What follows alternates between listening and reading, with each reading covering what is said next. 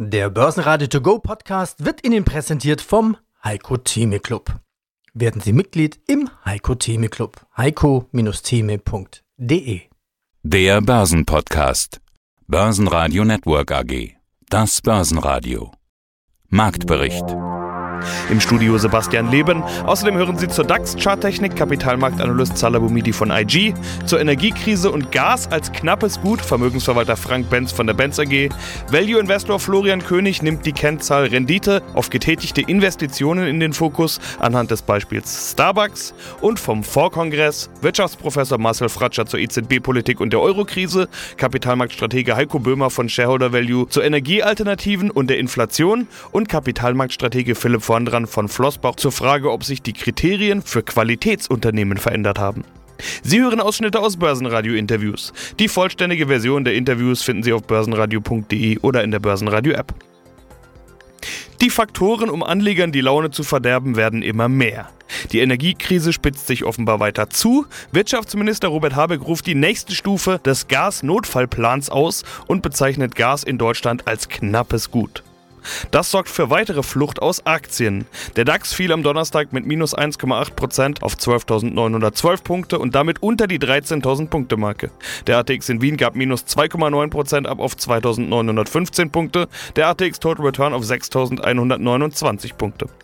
Stärkste Gewinner im DAX waren Unternehmen, die eine Gegenbewegung zeigen, nachdem sie zuvor deutlich gefallen waren. Fresenius Medical Care legt plus 2,5% zu, HelloFresh und Fresenius jeweils plus 2,1%. Deutlichste Verlierer waren Continental mit minus 4,9%, Mercedes-Benz mit minus 6,2% und bei Schlusslicht Deutsche Bank wurde es sogar zweistellig, minus 12,2%. Mit steigender Rezessionssorge geben die Banken ab, auch die Commerzbank im MDAX verlor zweistellig. Einen wunderschönen Tag, mein Name ist Sana Bomidi, Head of Markets bei IG. Täglich bieten wir euch interessante Trading-Ideen, Marktkommentare und Strategien für deinen Handel. Schauen wir mal, wie schlimm es denn tatsächlich aussieht in den Kursen. Der DAX ist weiter im Niedergang, kämpft mit der 13.000. Wir waren heute schon drunter, stand aktuell, Zeitpunkt des Interviews sind wir drüber. Ja, die nächste Runde Marke nach unten. Der Kampf um die letzte Runde Marke, also die 14.000, der war ja hartnäckig, wurde aber verloren. Die Rundenmarken sind ja psychologisch, das sind nicht unbedingt die charttechnischen Marken. Wie sieht es denn charttechnisch aus? Ja, du hast es sehr schon gesagt, äh, charttechnisch kämpfen wir gerade um diese psychologische Marke von 13.000 Punkten. Der Abwärtstrend wurde eigentlich eingeleitet und setzt sich aktuell fort. Wir haben auf die 13.500 Punkte gezielt. Das habe ich auch schon in dieser Woche mal gesagt. Das wird nicht ausreichen, um da drüber zu schließen. Das wird eher eine Rückkehrbewegung nach dem Test der 13.5, dass wir eher nach der 13.5 eine Rückkehrbewegung sehen, die aktuell im Laufen ist. Kann mir sogar durchaus vorstellen, dass wir hier in Kürze sogar die 12.800 Punkte Marke sehen. Eine ganz wichtige übergeordnete Unterstützungszone, die wir jetzt nochmal anpeilen könnten. Und wenn wir diese nicht nachhaltig halten, dann kann ich mir durchaus vorstellen, dass die Abwärtsreise sogar noch in den nächsten Wochen ein bisschen schneller vollstatten geht, als wir uns das so vielleicht jetzt gerade noch vorgestellt haben.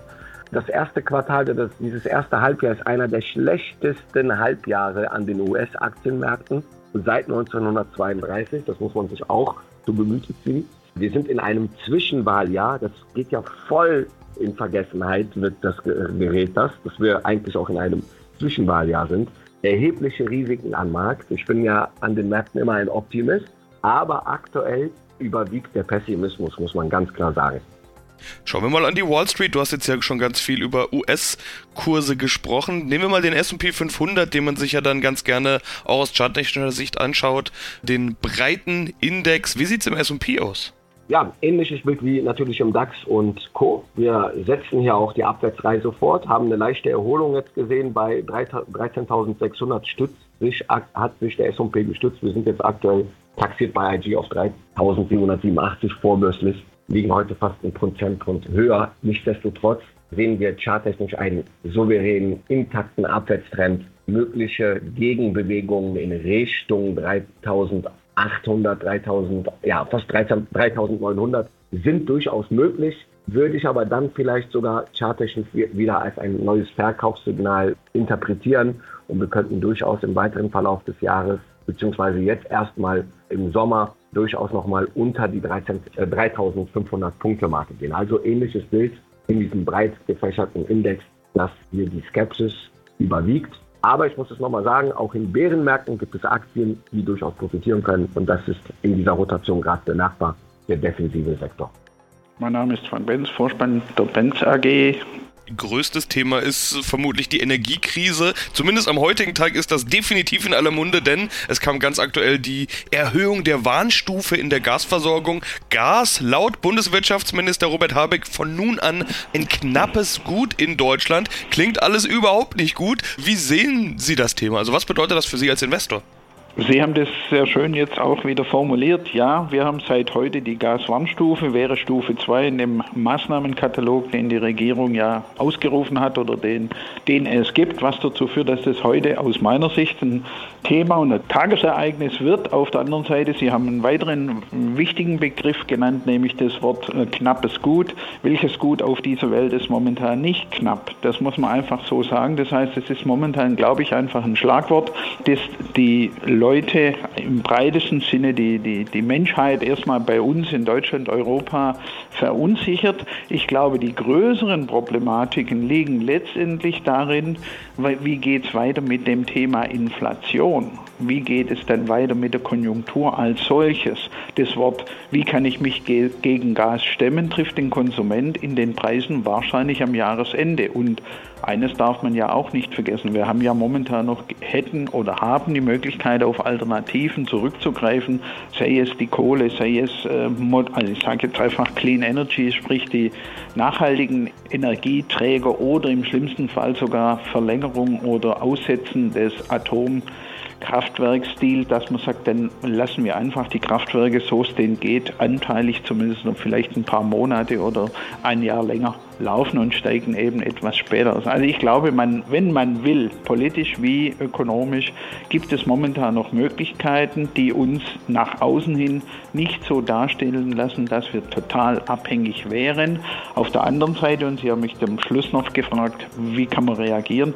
Ich denke, momentan wäre es das Schlechteste zu sagen, ich setze überhaupt auf eine Branche oder auf einen Bereich, weil ich glaube, im Moment leben wir in den nächsten paar Tagen und Wochen in einer Zeit, wir gehen in die Sommermonate, wir gehen in die Ferienzeit, wo die Märkte sowieso durch dünnen Handel relativ schnell in eine Richtung mehr oder weniger geschoben werden können, wo man sagt, sind es tatsächlich Umsätze, die nachhaltig und die vernünftig sind oder sind es Bewegungen, die eben liquiditäts- oder eben situationsbezogen sind?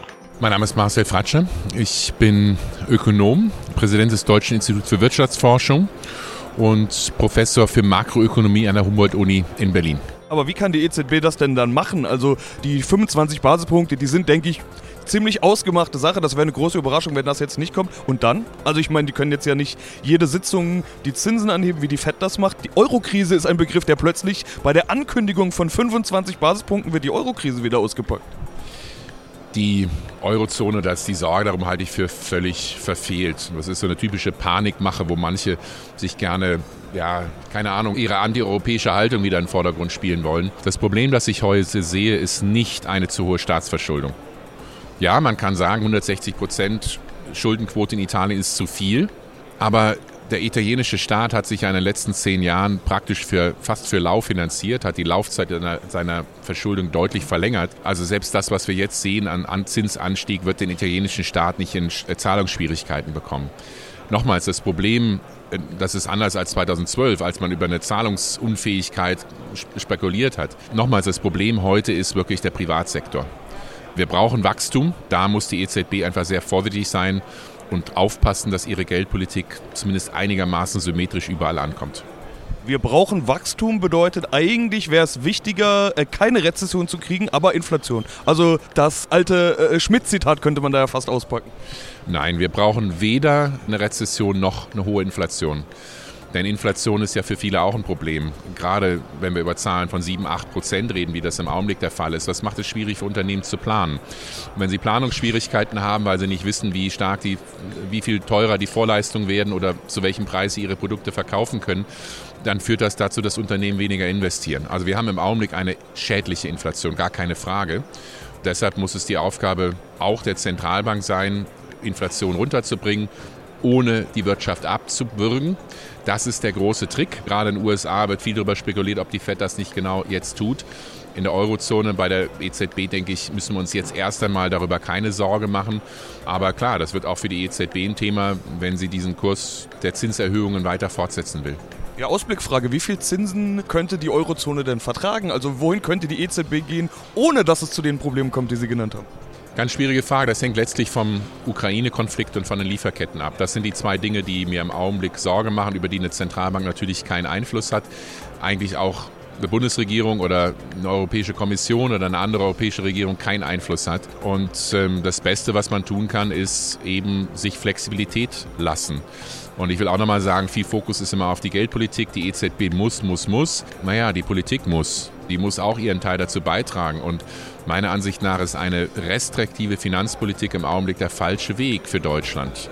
Wir brauchen nicht weniger Nachfrage, wir brauchen mehr Angebot. Und gerade wenn man über eine Transformation, ökologische Transformation, digitale Transformation in den kommenden zehn Jahren redet, dann muss jetzt die Weichenstellung gesetzt werden. Das heißt, auch der Staat muss mehr Geld in die Hand nehmen, gute Infrastruktur zu bauen, Unternehmen zu unterstützen, über Steuersenkungen, über andere Anreize, um eben in die Zukunft zu investieren. Also ich bin ein ganz klarer Verfechter von einer klugen, angebotsfokussierten Finanzpolitik, die den Schwerpunkt auf Zukunftsinvestitionen legen muss.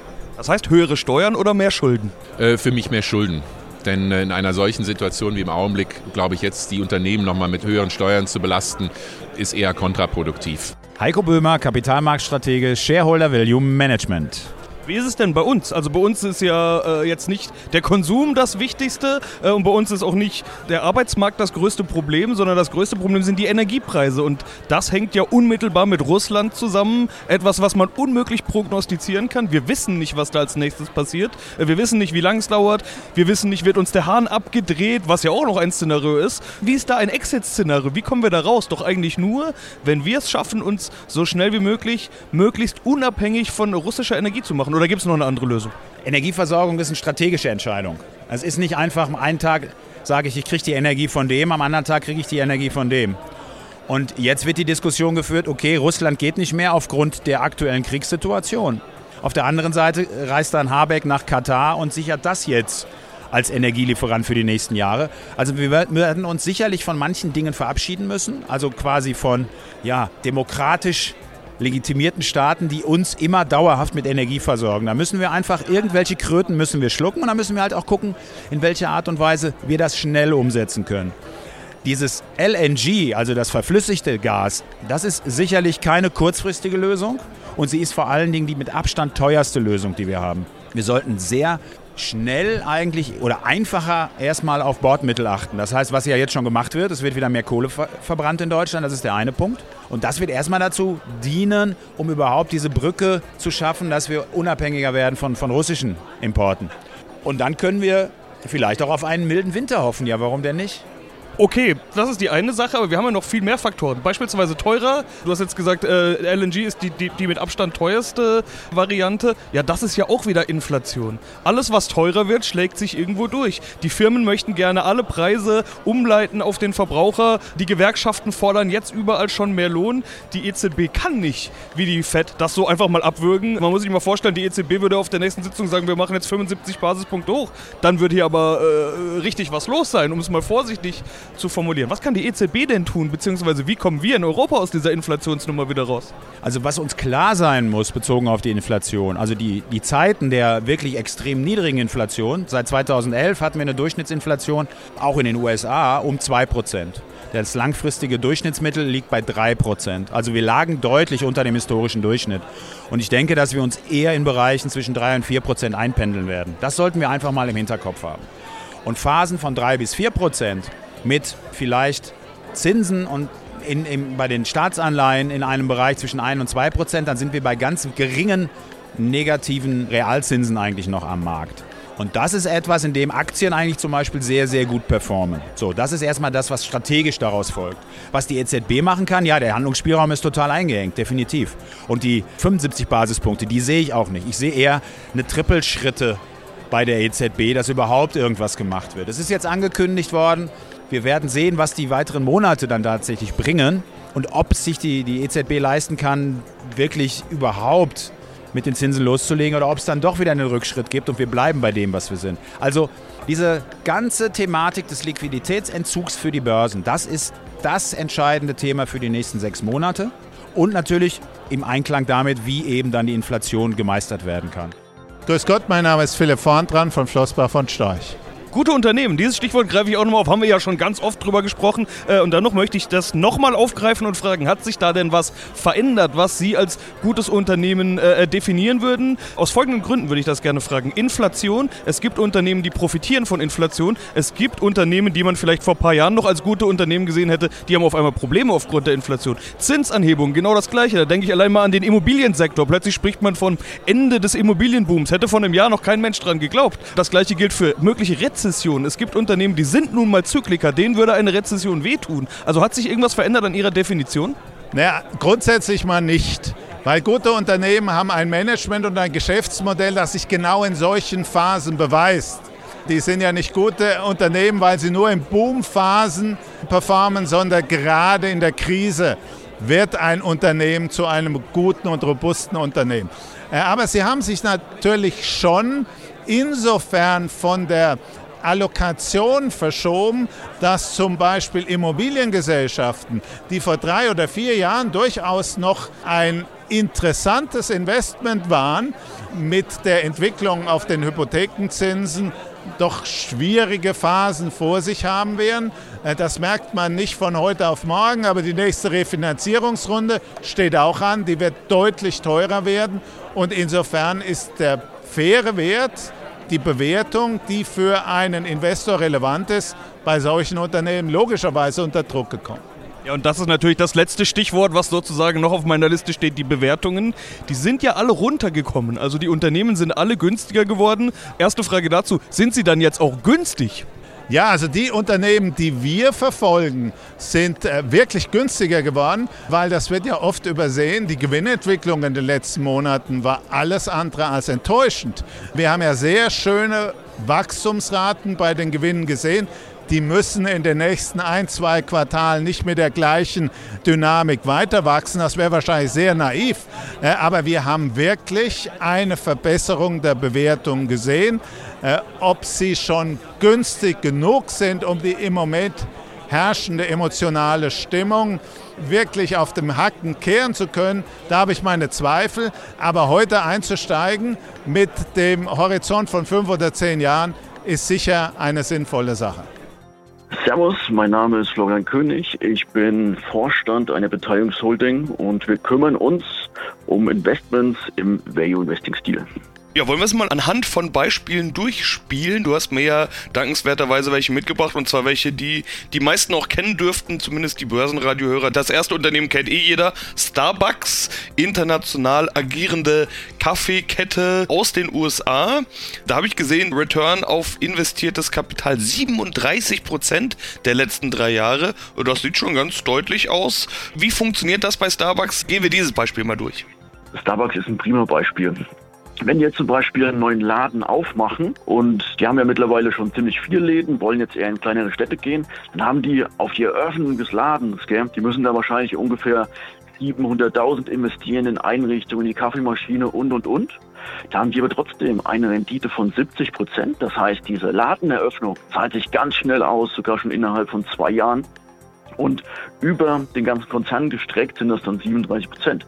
Was macht Starbucks aus? Aus meiner Sicht die starke Kaffeequalität und sie verkaufen ja nicht nur Kaffee, sie verkaufen eigentlich auch ein Lifestyle, ein Lebensgefühl. Das heißt, man kann da in Ruhe sitzen, arbeiten, studieren und das lassen die sich entsprechend auch bezahlen. Und das ist, glaube ich, ein riesen Mehrwert und das macht das Unternehmen so stark. Deswegen haben die diese Marke so stark etabliert in Amerika und auch in Europa. Und hier können sie langfristig noch wachsen. Was ich gegenwärtig sehr besonders finde am Unternehmen, dass der Gründer zurückgekommen ist. Also Howard Schulz ist ja ein Unternehmer, wie er im Buche steht. Und er will auch gleich die richtigen Knöpfe drücken. Was heißt das? Starbucks hat in den letzten Jahren ein paar Fehler gemacht, weil sie wirklich nur noch auf die Rendite der Aktionäre hingearbeitet haben. Was heißt das? Aktienrückkauf zu jedem Preis und und und. Und er ist gleich hingegangen, ich stoppe das Aktienrückkauf, das bringt keinen langfristigen Mehrwert. Mehrwert bringt, wenn ich den Kunden die Kundennachfrage oder die Kundenbedürfnisse besser treffe. Das heißt, er investiert ins operative Geschäft, er schafft neue Maschinen an, er möchte den Kaffee oder die Kette noch individueller gestalten und wichtig auch im Kundenkontakt sind die Mitarbeiter. Die Mitarbeiter bekommen auch gleich mehr Geld und so ist die Kündigungsrate niedriger, die Mitarbeiter arbeiten lieber und insgesamt wird dadurch das Image von Starbucks gehoben und schlussendlich auch der Wert von Starbucks. Und aus meiner Sicht macht er das ganz gut und hat jetzt selber sich auch nochmal kräftig beteiligt an dem Unternehmen. Und hier ist, glaube ich, der Case sehr attraktiv gegenwärtig. Man kann natürlich sagen, okay, wir haben aktuell einen KGV noch von 19,5. Das ist jetzt nicht sportbillig. Aber wie du schon gesagt hast, die Rendite aufs investierte Kapital ist so hoch in der Vergangenheit gewesen und wird auch weiter so hoch bleiben. Deswegen halte ich diese Bewerbungsziffer eigentlich für fast fair, also fast unterbewertet und habe da auch erst vor Kosten Anteile gekauft. Also Starbucks muss man sagen, was führt dazu, dass man halt sehr hohe Renditen aufs investierte Kapital hat. Das ist zum einen halt die Marke, dadurch eine hohe Marge und natürlich auch eine schnelle Umschlagshäufigkeit. Also, dass das Kapital halt schnell gedreht wird, dass der Kaffee schnell abgesetzt wird. Das führt dazu, dass das Unternehmen langfristig stark ist und hohe Renditen erzeugen kann. Risiko bei Starbucks ist ganz klar, dass die die Läden mieten und das Inventar selber kaufen. Das heißt, wenn es mal zurückkommt, wie jetzt im Jahr 2020, wo halt Starbucks auch von den Lockdowns betroffen war, dann sinkt die Rendite aufs investierte Kapital erheblich, weil die Kosten wie Miete und die Kosten wie Personal bleiben. Börsenradio Network AG Marktbericht Der Börsenradio To Go Podcast wurde Ihnen präsentiert vom Heiko Theme Club. Werden Sie Mitglied im Heiko Theme Club. heiko-theme.de